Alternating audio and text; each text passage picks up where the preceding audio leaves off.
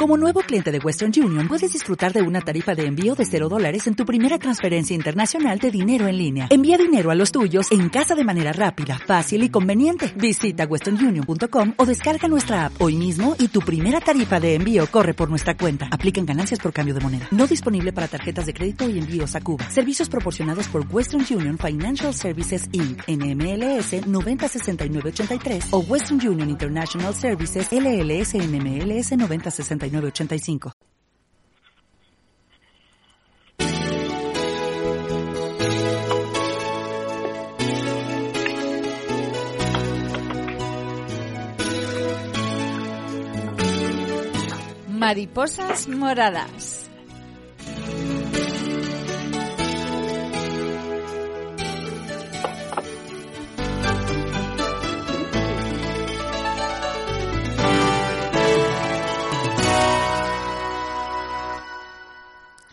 Buenos días a todos, bienvenidos a Mariposas Moradas.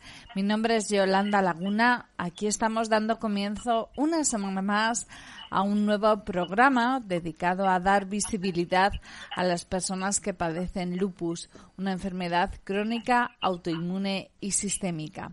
Un programa que es posible gracias a ALMAN, la Asociación de Lupus y Autoinmunes de Castilla-La Mancha y un programa del que ya hemos cumplido nuestro primer aniversario.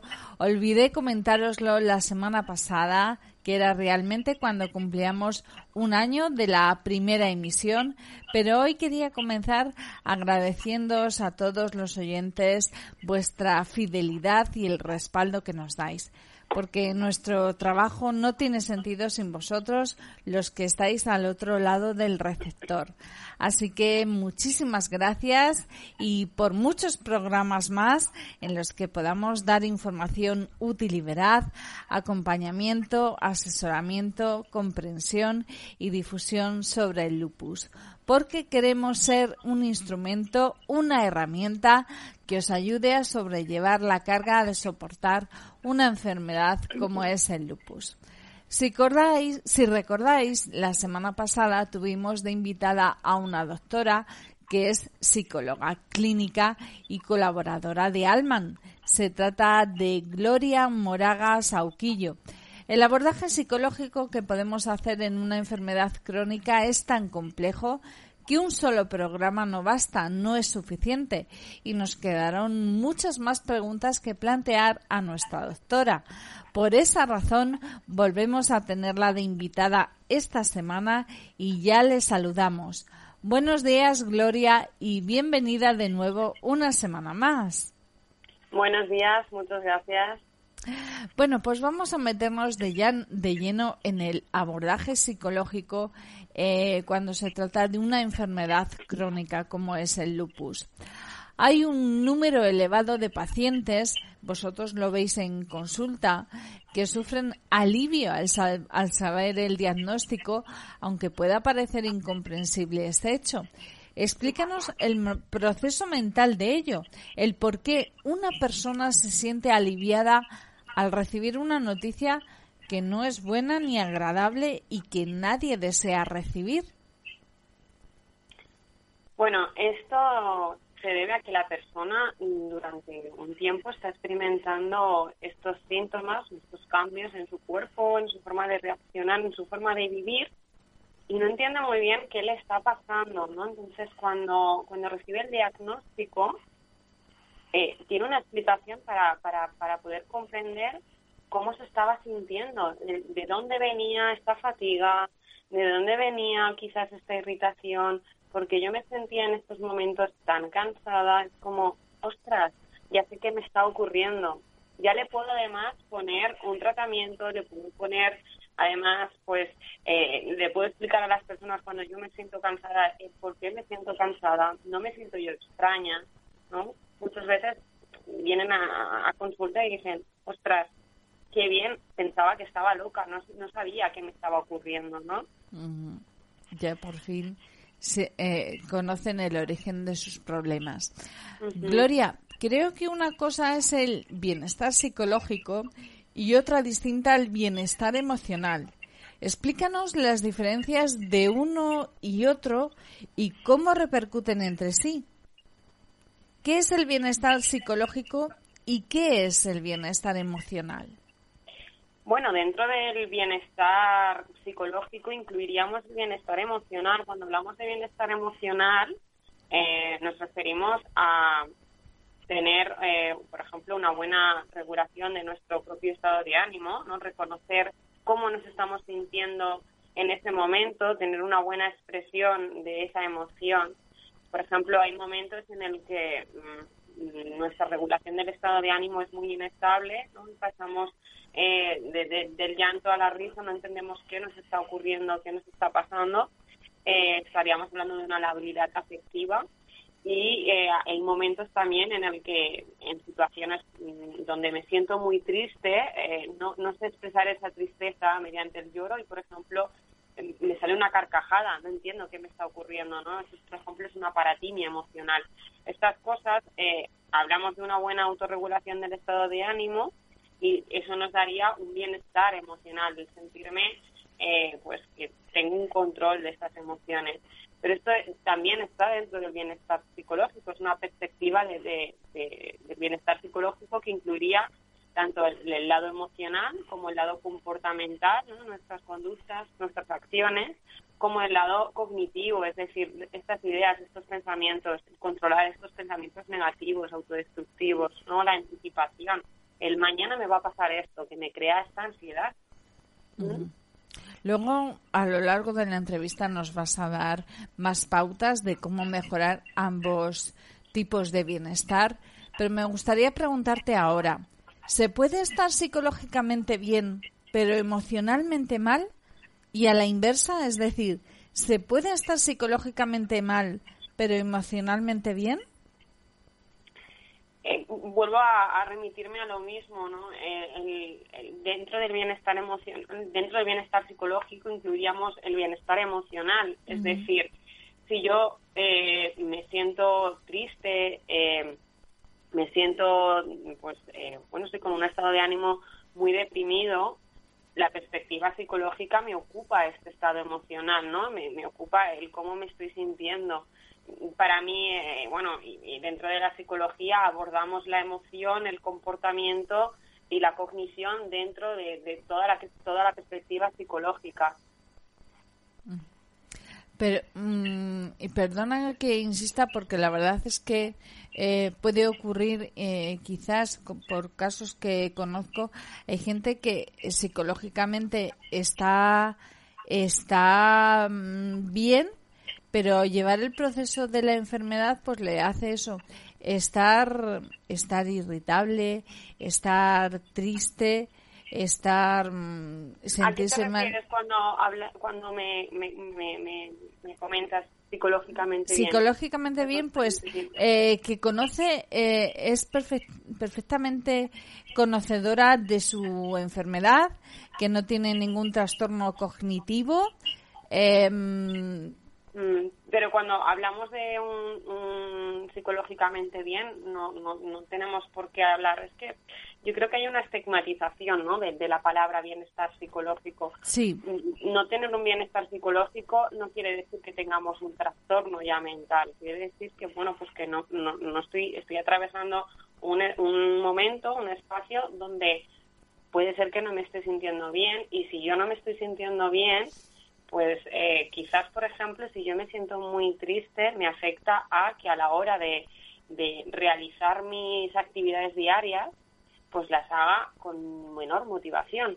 Hay personas que, por ejemplo, eh, sí, me siento triste, ¿no? Eh, pero realmente mm, sigo haciendo las actividades, es decir, no me aíslo en casa. Sí. Eh, mm, aunque me sienta muy fatigada, sigo haciéndolo, pero yo de manera interna no lo estoy viviendo con el mismo, la misma motivación, ni estoy sintiendo esta autorrealización que sentía antes, porque realmente yo me siento muy triste o me siento, pues esto, lo que estábamos diciendo, ¿no? Eh, mal. Lo que lo que quiere decir para mí es lo que te comentaba, ¿no? Que está todo englobado en, en la perspectiva psicológica, el, la, la emoción, eh, la conducta y, y en la cognición, ¿no? Todo tiene todo tiene que ver Ajá, todo está interconectado, perfectamente entendido, Gloria. Eh, la fatiga, el dolor crónico, la depresión, son factores que juegan un papel determinante en el bienestar y la calidad de vida del paciente con lupus. ¿De qué herramientas o terapias os servís vosotros los psicólogos para mejorar el bienestar psicológico y físico de los pacientes con lupus? Mm. Bueno, dentro de, las herramientas para trabajar esta sintomatología, eh, mm, se trabaja desde la terapia cognitivo-conductual, en el que intentamos, bueno, pues eh, psicoeducar en la, en la enfermedad. ¿Qué significa psicoeducar? Que la persona conozca su enfermedad, que conozca cómo su enfermedad se expresa en su cuerpo, porque la enfermedad puede ser la misma, pero cada persona puede tener una diferente sintomatología. Es decir, la sintomatología, aunque sea general para todos y haya un patrón, puede ser que cada uno la exprese de manera diferente que uno se sienta más fatigado por la mañana o por la tarde, ¿no? Entonces, cada uno conoce la enfermedad, conoce estos patrones generales de, estos síntomas, pero después se debe, ¿no?, de hacer una introspección, de conocer a sí mismo, cómo me siento yo, cómo me estoy adheriendo a la medicación, los efectos secundarios que tiene la medicación para mí, eh, después de, tener este conocimiento sobre la enfermedad y sobre cómo se expresa la enfermedad en mi cuerpo, podemos empezar a aprender estas estrategias conductuales de desactivación. Es decir, para poder relajarme, para poder regular mi estado de ánimo, con técnicas de respiración, con mindfulness.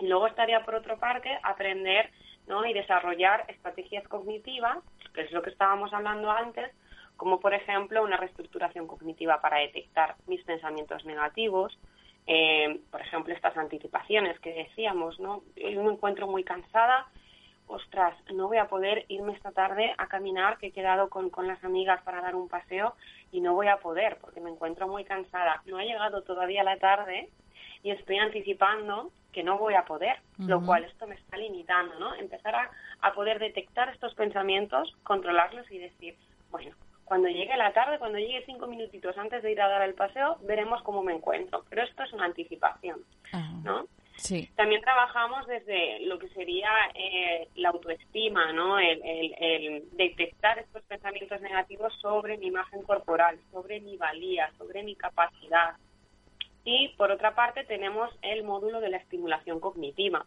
Como, como se sabe, el lupus también afecta mucho a lo que sería la atención y la memoria.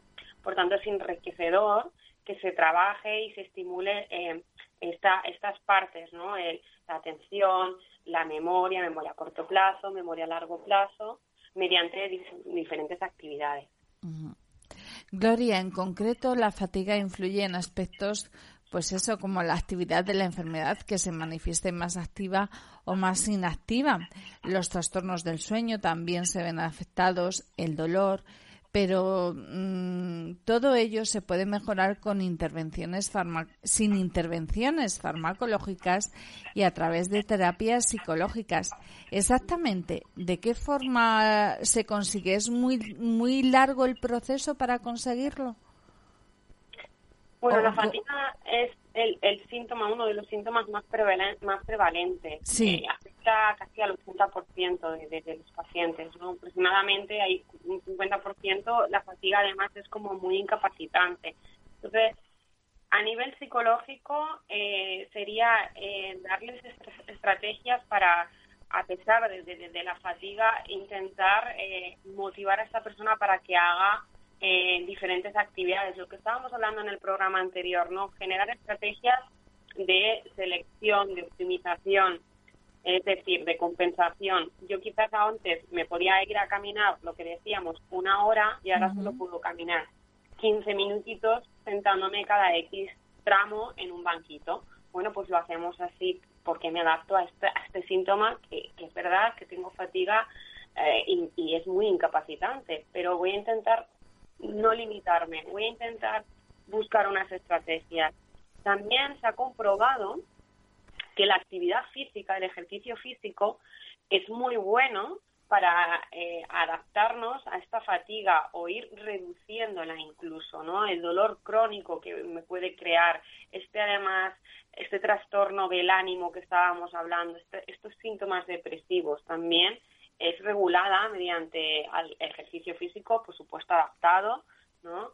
Eh, pero bueno, se ha comprobado también que es muy eficaz. Entonces, intervenciones farmacológicas son buenas y necesarias, porque ayudan a reducir en parte gran, parte de los síntomas, pero en, una, en un acompañamiento de intervención psicológica, como estábamos hablando anteriormente, o un ejercicio moderado, pautado, también puede ser muy bueno y muy óptimo. Supongo, Gloria, que la colaboración del paciente en este sentido es importante.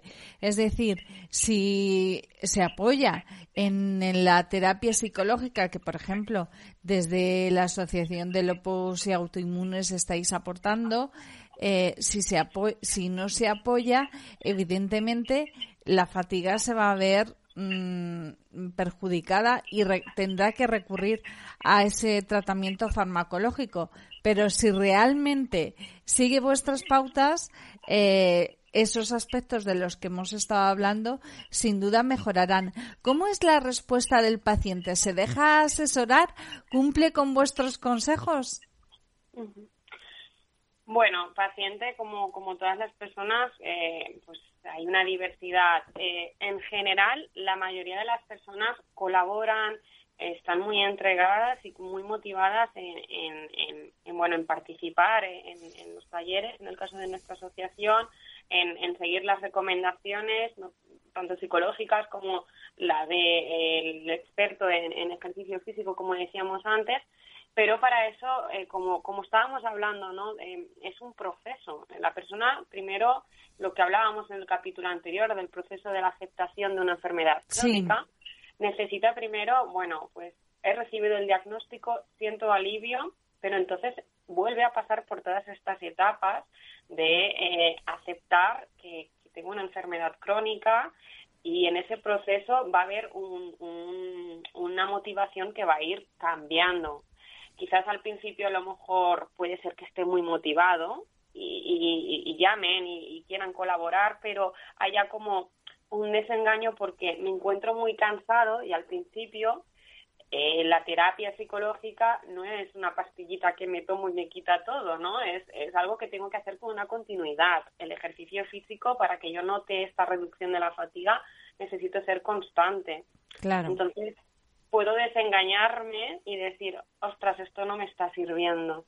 Y entonces dejar de hacerlo. Y esto sería el, error. Eh, mm, cuando esta persona se da cuenta de que al dejarlo, pues esta sintomatología no se reduce aun tomando fármacos, normalmente vuelve a contactarnos, se vuelve a poner, entonces es como mm, vuelvo a recuperar esta motivación y se suele colaborar y, se suele adherir perfectamente al, tratamiento mm, psicológico. Otra cuestión que se puede tratar desde el aspecto psicológico son los problemas de memoria, de atención. Eh, hablamos de cuestiones provocadas por la neblina lúpica y que pueden venir originadas a causa del deterioro cognitivo y que, como bien nos has dicho, pueden mejorarse gracias a las terapias alternativas como el mindfulness.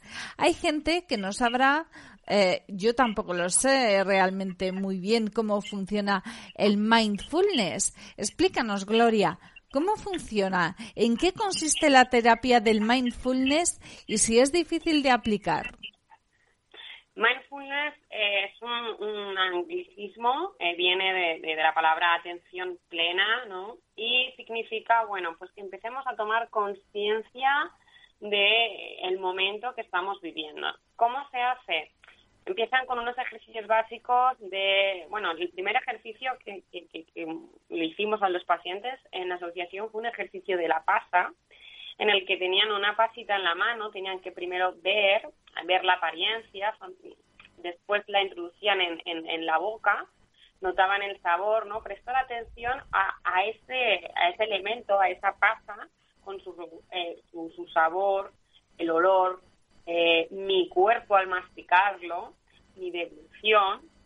Es decir, todo lo que estoy haciendo, prestar completamente atención y en ese momento que yo estoy prestando atención a lo que estoy haciendo, estos pensamientos, este ruido mental desaparece.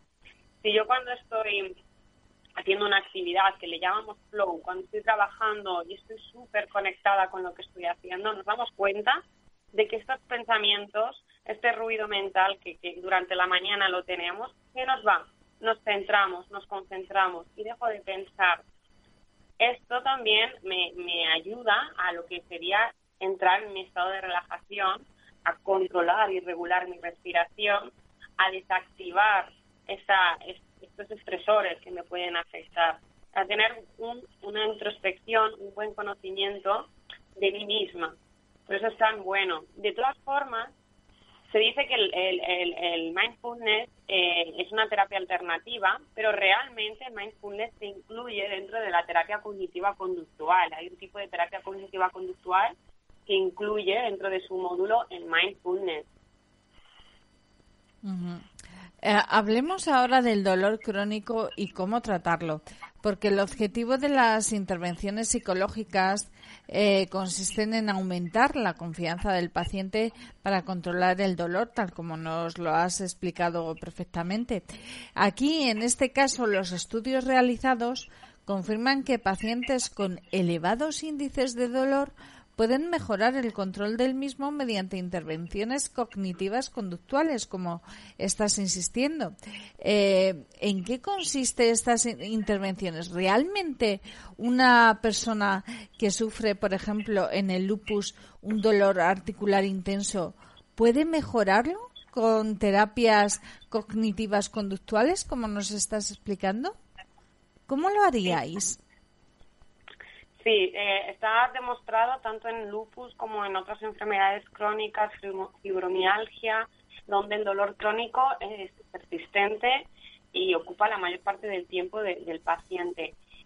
Eh, como decíamos, las terapias cognitivas conductuales, que sean multimodales, es decir, que incluyen varios módulos, trabajan eh, desde, por ejemplo, técnicas conductuales, que sería la relajación y la desactivación esto indica que la persona va a poder entrar en un estado de relajación y de respiración que le va a hacer desactivar y, por tanto, reducir en, en una medida el, dolor.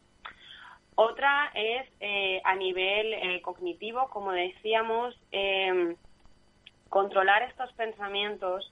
Eh, por ejemplo, cuando yo tengo este dolor y estoy todo el rato conectada en el pensamiento, ostras, qué dolor.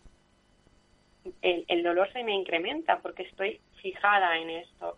Cuando yo puedo aceptar, es decir, me duele esto, pero ahora vamos a centrarnos en esta actividad que estoy haciendo, a saber desconectar y conectarme con el momento, como decíamos con mindfulness, ¿no? Conectarme con eh, esta actividad. El dolor sigue estando ahí, no lo vamos a negar, pero reduce. Aprendo a convivir con el dolor. Ajá. Eh, Gloria, sabemos que la práctica habitual del ejercicio físico y una correcta y eficaz estimulación cognitiva repercuten de manera muy positiva en aliviar los síntomas de la fatiga o el dolor crónico, como nos acabas de contar. Eh, ¿De qué forma hay que trabajar ambos aspectos para lograr los objetivos? ¿De una forma conjunta, de una forma separada, de una forma muy constante, nos has dicho? Sí, eh, bueno, como os había comentado anteriormente, debe de haber una constancia. Eh, lo que decíamos, estamos acostumbradas, acostumbrados a que cuando nos tomamos una pastilla el dolor de cabeza desaparece, ¿no? O la sintomatología que tengamos. Eh, con el, tanto el ejercicio físico como la terapia psicológica, eh, eh, hay, que hay que tener una constancia y hay que realizarlo durante un determinado tiempo para ver estos, estos resultados y para encontrarnos mejor con nosotras mismas. En el caso de nuestra asociación, se realiza semanalmente tanto lo que serían los talleres de terapia psicológica, también hacemos una intervención individual para quien necesite ese apoyo, ese acompañamiento, esa psicoterapia de manera individual a mayores también tenemos esta mm, terapia grupal y del mismo modo hay una compañera que se encarga del ejercicio físico, adaptando la rutina de ejercicio a cada una de, las personas que participa y además, bueno, pues semanalmente eh, se reúnen para, para en grupo poder realizar estos ejercicios. Además, es súper bueno ¿no? que, estas terapias sean grupales porque vemos la motivación de grupo, vemos el apoyo ¿no? entre las personas y, y, es muy enriquecedor ¿no? esta sensación de, de cohesión de grupo, de, de, de, no estar sola, ¿no? de tener a mi compañera, es, es muy bueno. Eh, y ya una última pregunta, Gloria, porque se nos acaba el tiempo del programa. Según un estudio Fantam realizado en el año 2020, las terapias psicológicas combinadas con el ejercicio físico contribuyen a mejorar la sintomatología de la enfermedad, como muy bien nos acabas de explicar. Eh, pero me gustaría conocer un poquito los detalles de este estudio, del estudio Fantan. ¿En qué consistió? ¿Cuántos pacientes participaron y si se obtuvieron, se obtuvieron más conclusiones? ¿Qué conclusiones se extrajeron de dicho estudio? Este estudio fue un estudio que se hizo hace un par de años eh, a través de varias revisiones, em, que eh, las revisiones bibliográficas es de donde he ido comentando, ¿no? El tipo de terapia que utilizamos está basado en, esta literatura, en esta bibliografía. Este, este estudio eh, fue una investigación que hicieron y cogieron mm, una muestra de participantes, no recuerdo si 800, la verdad es que ahora mismo el número de participantes no lo recuerdo. La cosa es que tenían un grupo control. Este grupo control recibía un, tratamiento farmacológico y había eh, ocho grupos, si no recuerdo mal, que recibían eh, terapia psicológica y el ejercicio físico. Dentro de la terapia psicológica estaba el grupo que recibía acompañamiento, es decir, psicoterapia individual, lo que hablábamos antes. Eh, otro grupo que recibía terapia individual y terapia grupal basada en la terapia cognitivo-conductual y mindfulness, lo que hablábamos también anteriormente. Y eh, otro tipo de, de, grupo que recibía el ejercicio físico, terapia cognitivo-conductual, etcétera. Eh, ¿Qué se comprobó? Que los pacientes que habían recibido el ejercicio físico, terapia cognitivo-conductual, es decir, este aprendizaje de controlar em, estos pensamientos negativos, detectarlos, modificarlos, el aprender a relajarnos, a controlar este, este estrés que tenemos, esta ansiedad que sentimos em, y a llevar un, un, ejercicio físico pautado, dependiendo de, de, cada persona, ¿no? la limitación que puede tener ante el ejercicio físico, se comprobaba que reducía notablemente los niveles de depresión, es decir, este estado de ánimo deprimido que me incapacita, que me levanto y no tengo ganas de hacer nada, esta ansiedad, esta preocupación por lo que me puede pasar y sobre todo la fatiga, lo que estábamos hablando, este cansancio extremo. Entonces, por tanto, aumentaba el, bienestar psicológico, como hablábamos en este momento, y la calidad de vida de la paciente o del paciente. Ajá. Pues eh, lo dicho, Gloria, hasta aquí ha llegado nuestro tiempo de entrevista por hoy. Ha sido un placer tenerte de nuevo en nuestro programa. Así es que muchísimas gracias por tu intervención, Gloria. Muchísimas gracias. Gloria, como os he explicado al comienzo, Gloria Moraga es psicóloga clínica, colaboradora de Alman y además la semana que viene la vamos a volver a tener invitada porque nos vamos a meter de lleno, ¿verdad Gloria?, en las actividades de por sí como las hacéis en Alman. Vamos a, a conocer casos prácticos y adentrarnos más de forma más concreta en las actividades que allí realizáis los vamos a poder casi, casi hacer con vosotros. Sí, exactamente. Hablaremos de, todas las actividades que hacemos eh, y bueno, esto, lo que comentábamos así por pinceladas, las distintas técnicas, los distintos grupos, todo esto lo comentaremos en, el próximo. Lo vamos a conocer, perfecto. Pues la semana que viene volveremos también a contar con Gloria Moraga Sauquillo.